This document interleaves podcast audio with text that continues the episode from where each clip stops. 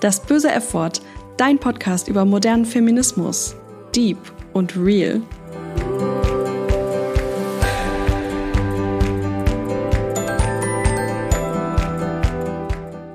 Heute erscheint die letzte Folge vom bösen F-Wort für dieses Jahr und deswegen gibt es, wie könnte es auch anders sein, einen Jahresrückblick von mir.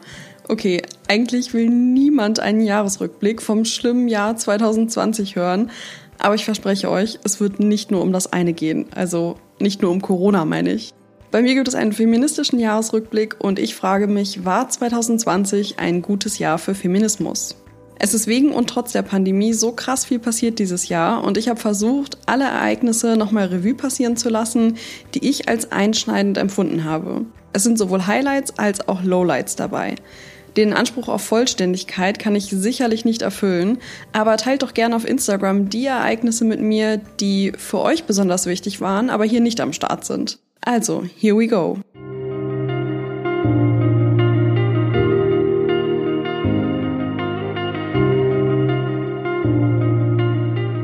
Es ist Januar.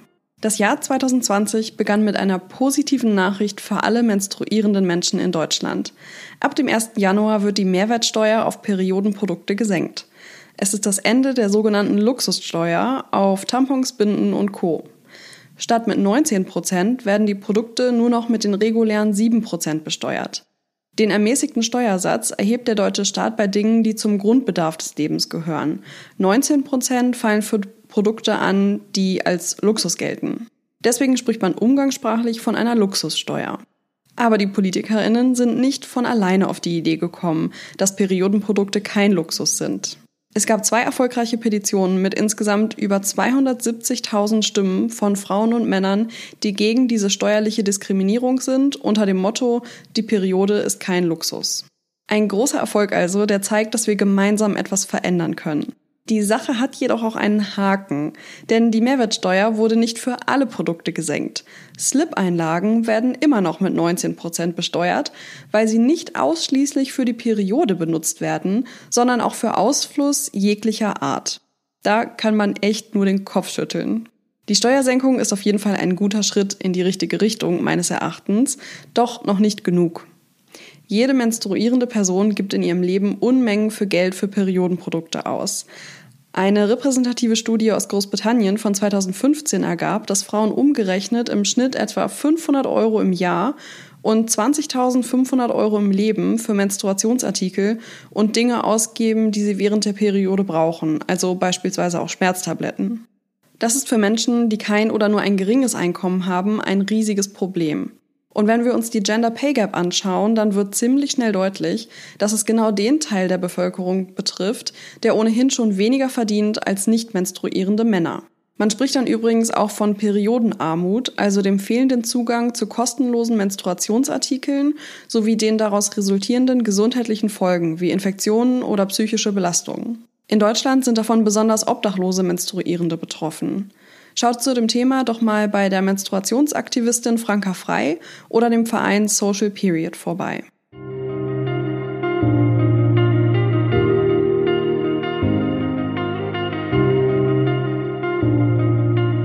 Es ist März. Okay, ich spreche jetzt direkt mal den Elephant in the Room an.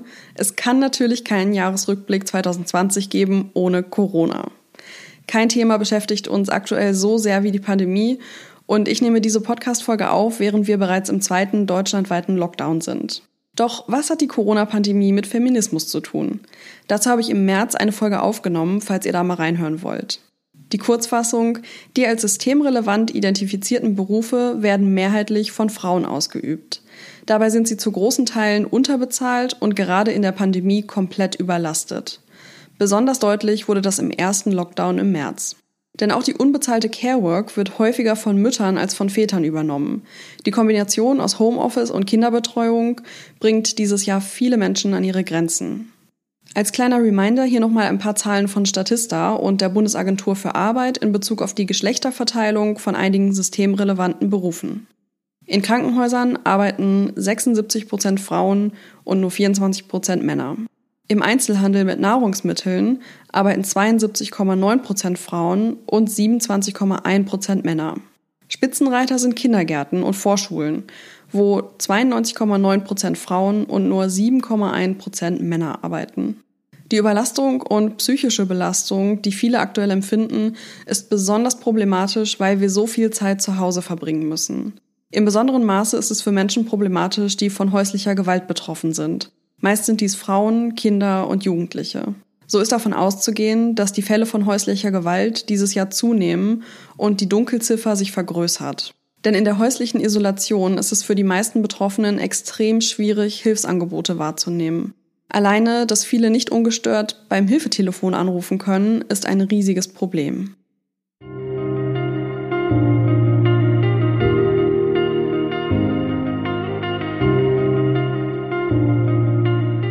Es ist Mai. Das Video Männerwelten schockt die Nation und rüttelt wach, dass sexualisierte Gewalt auch 2020 noch zum Alltag vieler Frauen in Deutschland gehört. Das Video wird zum zweitmeist geklickten YouTube-Video von 2020 mit 4,2 Millionen Aufrufen. Ihr gehört zu den wenigen Menschen, die das Video noch nicht gesehen haben und wisst überhaupt nicht, worum es geht. Dann hört euch doch gerne meine Podcast-Folge dazu an, denn ich werde den Inhalt an dieser Stelle nicht wiederholen. An Männerwelten ist einiges problematisch. Dass Joko und Klaas als Helden dargestellt werden, weil sie ihre Sendezeit für dieses Thema bereitstellen, wobei sie selbst schon ordentlich sexistisches Verhalten an den Tag gelegt haben. Die Zusammenarbeit mit Terre de Femme, da Teile der Organisation transfeindliche Ansichten vertreten und intern auch fragwürdige Meinungen zu den Themen Kopftuch oder Sexarbeit kursieren, die die Frauenrechtsorganisation intern spalten. Das größte Problem ist, dass Männerwelten den Anschein macht, als wären nur weiße Cis-Frauen von sexualisierter Gewalt betroffen, auch wenn das absolute Gegenteil der Fall ist. Besonders die queere Community und Transpersonen sind von ihr betroffen und auch Rassismus spielt bei solchen Gewalttaten eine riesige Rolle. Bei all der Kritik ist das Positive natürlich, dass das Video das Thema sexualisierte Gewalt auf die Tagesordnung gebracht hat. Nur darf der Diskurs jetzt nicht wieder aufhören, nachdem das virale Video langsam wieder in Vergessenheit gerät. Und vor allem muss die Diskussion inklusiver werden und darf nicht große Teile der betroffenen Menschen einfach ausblenden. Denn auch Homophobie, Transphobie und Rassismus sind ein Riesenproblem in Deutschland und stehen in direktem Zusammenhang mit Sexismus und sexualisierter Gewalt. Im Mai führt kein Weg daran vorbei, ein weiteres extrem wichtiges und erschütterndes Thema anzusprechen. Rassismus und Polizeigewalt und die Black Lives Matter Bewegung. Am 25. Mai starb George Floyd im Verlauf einer Festnahme durch die Gewalt der Polizisten und am Folgetag begannen nationale und internationale Proteste gegen Polizeigewalt und Rassismus, die das ganze Jahr anhalten.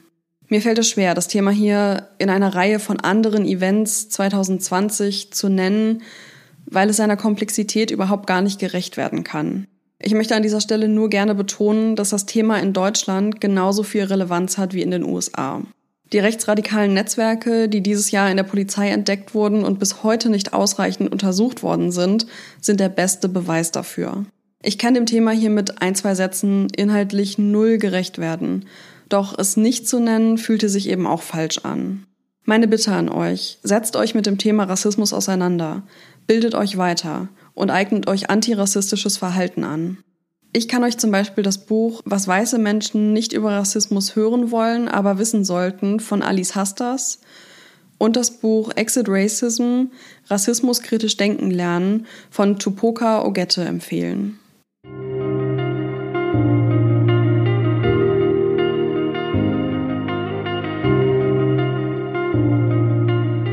Es ist Juni. Die Albright Stiftung veröffentlicht ihren Bericht über deutsche Familienunternehmen mit der Überschrift Traditionsreich und frauenarm.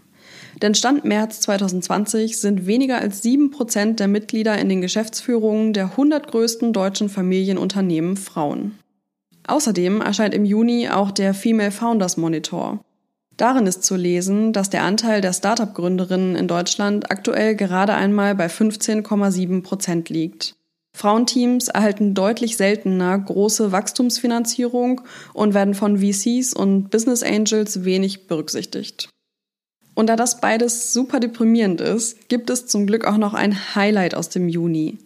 Der Bundestag beschließt ein Gesetz, welches das sogenannte Upskirting in Deutschland strafbar macht. Upskirting ist ein englischer Begriff für das heimliche Fotografieren unter den Rock und ist künftig eine Straftat. Das wurde durch eine Online-Petition ins Rollen gebracht, initiiert durch Hanna Seidel und Ina Sassenberg und weiteren MitstreiterInnen. Sie bekamen innerhalb von kurzer Zeit über 100.000 Unterschriften und überreichten diese der Justizministerin.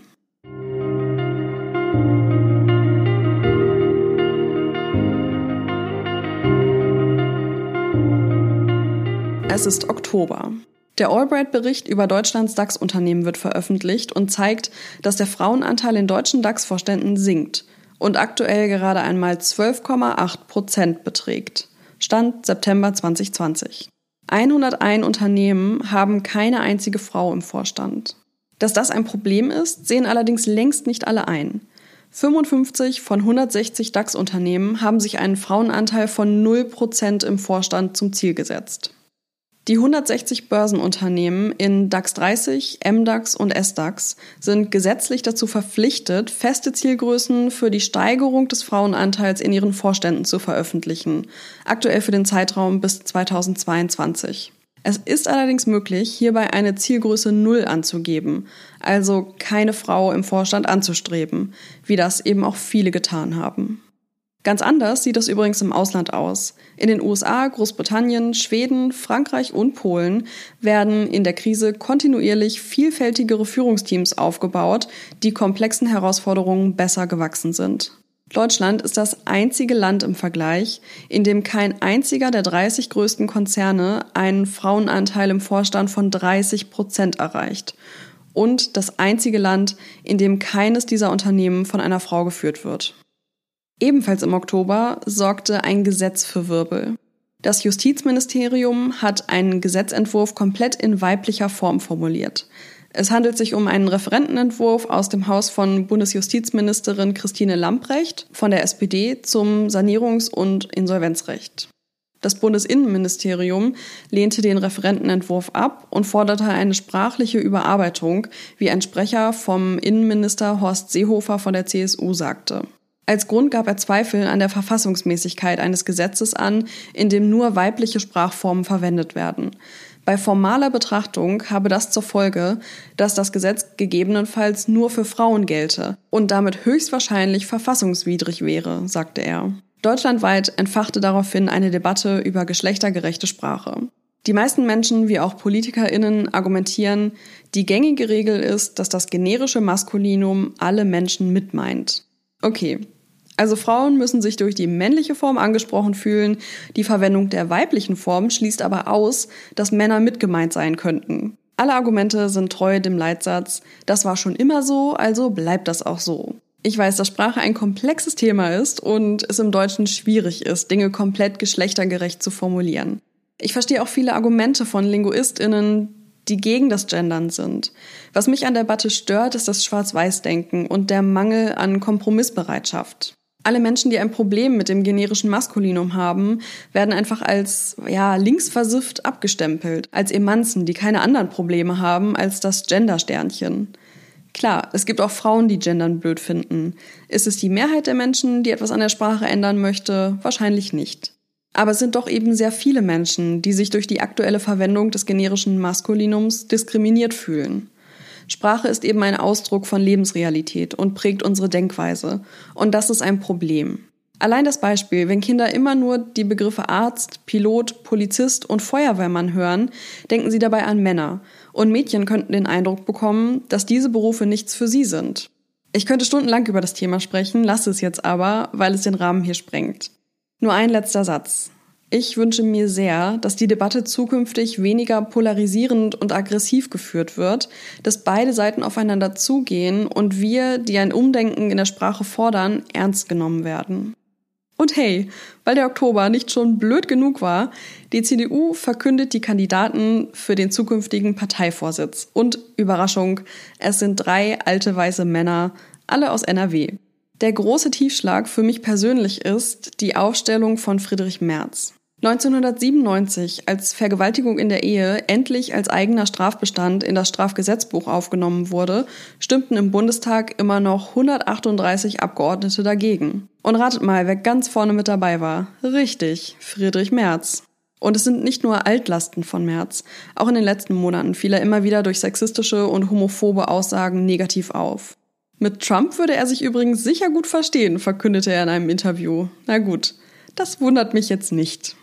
Da er, warum auch immer, in Umfragen vorne lag, witterte Merz dann auch direkt eine Verschwörung des CDU-Establishments gegen ihn, als der Parteitag Corona-bedingt verschoben werden musste. Der Move ist auf jeden Fall Trump-Style, da hat er sich wohl einiges abgeguckt. Ich möchte mir ehrlich gesagt gar nicht vorstellen, welche Konsequenzen Merz an der Spitze der CDU für die deutsche Politik hätte. Traurige Nachrichten gibt es im Oktober auch aus Polen. Das Abtreibungsverbot wird dort verschärft. Polen hatte ohnehin schon eins der striktesten Abtreibungsgesetze in Europa. Das Verfassungsgericht des Landes erklärte jetzt aber auch Abtreibung bei Fehlbildungen für illegal. Die Regierungspartei PIS setzte sich seit Jahren für Verschärfung des Abtreibungsrechts in Polen ein. Sie will, dass Schwangerschaftsabbrüche nur noch dann möglich sind, wenn das Leben der Mutter unmittelbar bedroht ist oder sie infolge einer Vergewaltigung oder durch Inzest schwanger geworden ist. Daraufhin protestierten mehrere Zehntausend Menschen gegen die Verschärfung des Abtreibungsrechts. Die Organisation Allpolnischer Frauenstreik hatte dazu aufgerufen. Weltweit zeigten sich Menschen solidarisch. Ihr habt vielleicht auch in den sozialen Medien etwas davon mitbekommen und den roten Blitz als Protestsymbol gesehen. Und die Proteste zeigten Wirkung. Damit das Urteil in Kraft treten kann, müsste die Regierung eine offizielle Verlautbarung veröffentlichen. Die Deadline dafür war am 2. November und diese hat die Regierung verstreichen lassen. Präsident Duda will den Streik mit einem neuen Gesetzentwurf entschärfen. Dieser sehe die Möglichkeit eines Schwangerschaftsabbruchs vor, wenn es laut medizinischer Diagnose wahrscheinlich ist, dass das Kind tot zur Welt komme oder wegen seiner Fehlbildung kurz nach der Geburt sterben würde.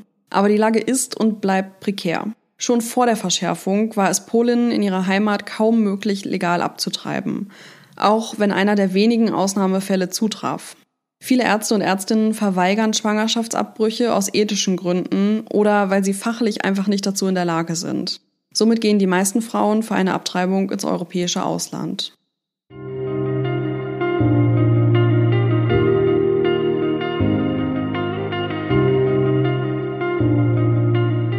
Es ist November. Der November wurde durch ein paar feministische Highlights geprägt. November war natürlich der Monat der US-Wahl. Dass Trump während seiner gesamten Amtszeit ein feministisches Lowlight war, muss ich, glaube ich, an dieser Stelle nicht weiter ausführen. Also, let's look on the bright side. Der Sieg von Biden war eine richtige Erleichterung. Natürlich ist auch er und seine Politik nicht perfekt, aber nach Trump kann es einfach nur noch so viel besser werden. Noch erfreulicher war für mich persönlich die zweite Person, die mit Biden an die Spitze rückte, die Vizepräsidentin Kamala Harris. Sie ist die erste Frau, die dieses Amt bekleidet. Zudem machen sie die jamaikanischen und indischen Wurzeln ihrer Eltern zum Vorbild einer diverseren Gruppe als je zuvor. Warum ist ihr Geschlecht und ihre Ethnie so wichtig? Es geht um Repräsentation. Für viele junge Mädchen und Frauen wird es erstmals ein Vorbild im Weißen Haus geben, mit dem sie sich identifizieren können. Das vermittelt der jüngeren Generation, dass sie ihre Ziele unabhängig von Geschlecht oder Hautfarbe erreichen können. Zudem ist natürlich die große Hoffnung da, dass Harris Background sich auch auf ihre Politik auswirken wird und sie sich beispielsweise für Frauenrechte und gegen Rassismus einsetzen wird. Ein November-Highlight aus Deutschland ist die Frauenquote für börsennotierte Unternehmen, die im Rahmen des zweiten Führungspositionengesetzes beschlossen wurde. Da eine freiwillige Quote nichts bringt, wie der Albright-Bericht unschwer erkennen ließ, gibt es nun eine gesetzliche Regelung. In Vorständen börsennotierter und paritätisch mitbestimmter Unternehmen mit mehr als drei Mitgliedern muss demnach künftig ein Mitglied eine Frau sein. Für die Unternehmen mit Mehrheitsbeteiligung des Bundes wurde eine Aufsichtsratsquote von mindestens 30 Prozent und eine Mindestbeteiligung in Vorständen vereinbart. Bei den Körperschaften des öffentlichen Rechts wie den Krankenkassen und bei den Renten- und Unfallversicherungsträgern sowie bei der Bundesagentur für Arbeit soll ebenfalls eine Mindestbeteiligung eingeführt werden.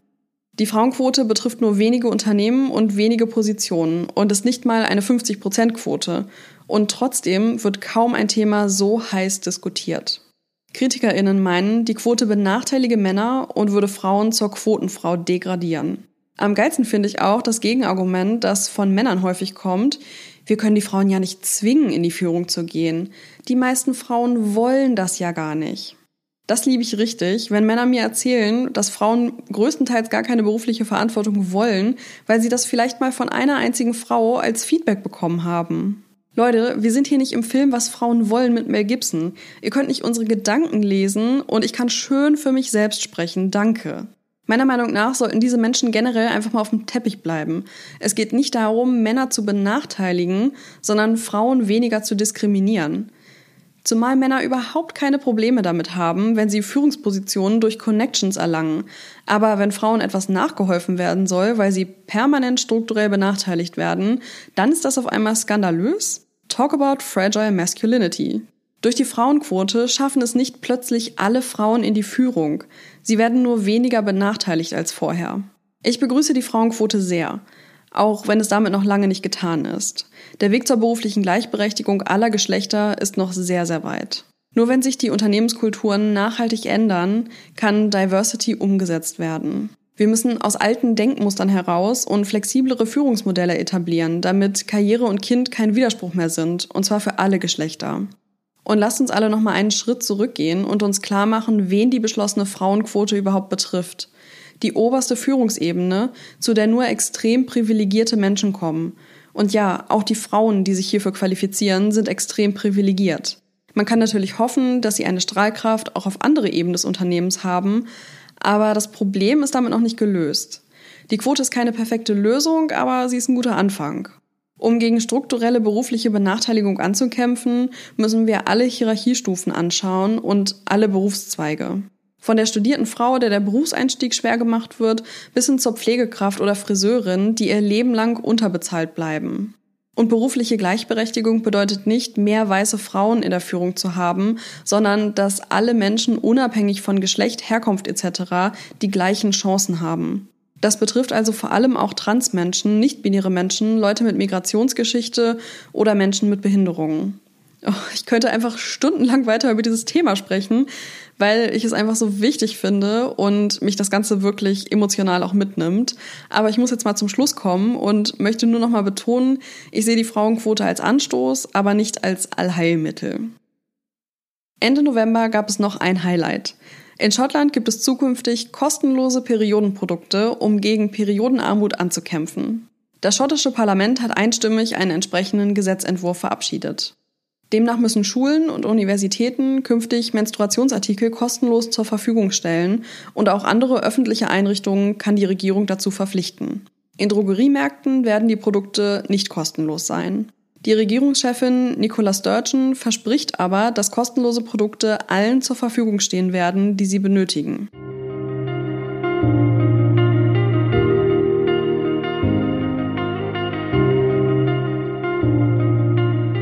Es ist Dezember. Der Dezember begann mit etwas Schönem. Ellen Page hat ihr Coming Out als Transmann und heißt jetzt Elliot. Bekannt ist er vor allem aus Filmen wie Juno, Inception oder der Serie The Umbrella Academy. Gerade weil Menschen des öffentlichen Lebens für viele eine Vorbildfunktion haben, ist es so empowernd, wenn sie sich verwirklichen und so leben, wie sie es möchten. Die öffentliche Thematisierung kann viele Menschen darin bestärken, ihre persönliche Geschlechtsidentität zu leben. Besonders schön waren auch die vielen Nachrichten der Liebe und Unterstützung an Paige.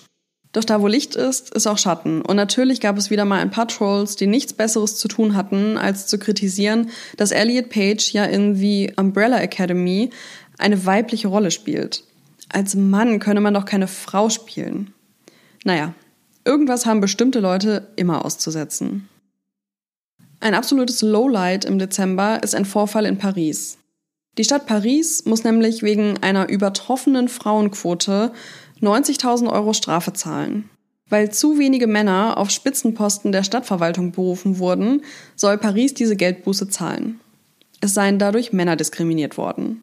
Die Stadt hatte 2008 16 neue Leitungsposten ausgeschrieben, von denen am Ende 11 an Frauen und 5 an Männer gingen. Die Frauenquote lag demnach bei 69 Prozent der Stellen und das Ministerium für öffentliche Verwaltung meint, das sei zu hoch. Es beruft sich auf eine Vorschrift, wonach solche Posten zu mindestens 40 Prozent von Angehörigen eines Geschlechts besetzt werden müssen. Mit nur 31 Prozent seien Männer bei der Pariser Ausschreibung benachteiligt worden, hieß es.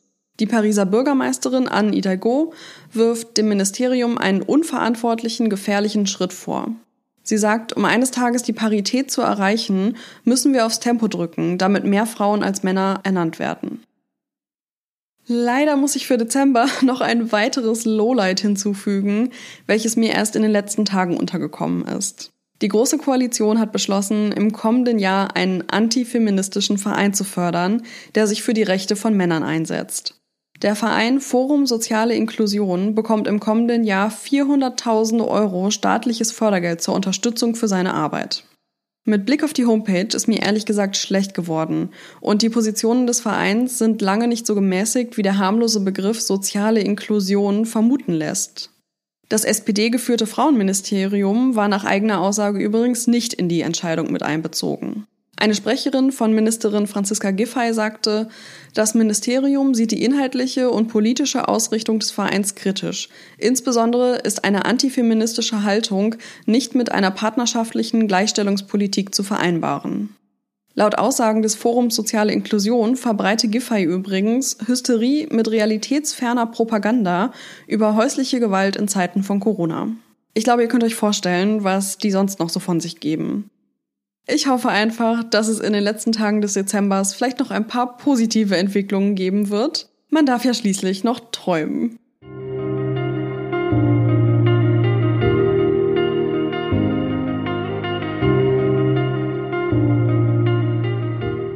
Am Ende also die Frage, war 2020 ein gutes Jahr für Feminismus? Jein. Natürlich kann man die Frage nur nach subjektiven Empfindungen beantworten. Mein Gefühl ist, wir sind in diesem Jahr immer einen Schritt nach vorne und dann wieder zwei zurückgegangen. Die Highlights, von denen ich euch erzählt habe, geben mir wirklich Hoffnung, dass wir auf dem richtigen Weg sind und gemeinsam echt was verändern können. Andererseits gibt es so viele Dinge, die sich gerade in Zeiten der Pandemie verschlimmert haben. Denken wir allein mal an die Zunahme von häuslicher Gewalt.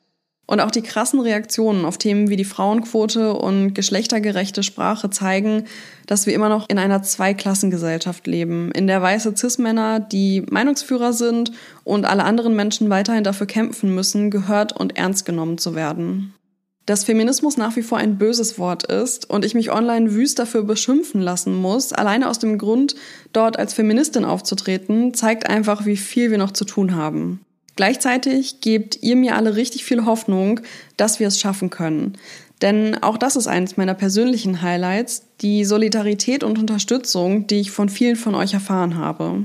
Kurz, es war kein cooles Jahr, da sind wir uns, glaube ich, alle einig, aber es gab auch ein paar Lichtblicke, die zeigen, dass sich etwas tut. Das war mein feministischer Jahresrückblick und damit verabschiede ich mich in die Weihnachtspause. Wir hören uns im neuen Jahr wieder. Ihr Lieben, Bleibt gesund, macht euch trotz allem schöne, ruhige Weihnachten im engsten Kreis, startet gut in ein hoffentlich besseres Jahr 2021. Vielen Dank euch allen für den Support dieses Jahr, es war mir ein Fest. Mehr über das böse F-Wort erfährst du auf Instagram. Such dort einfach nach Feminismus Podcast oder das böse F-Wort. Ich freue mich über Feedback, Fragen und Anregungen.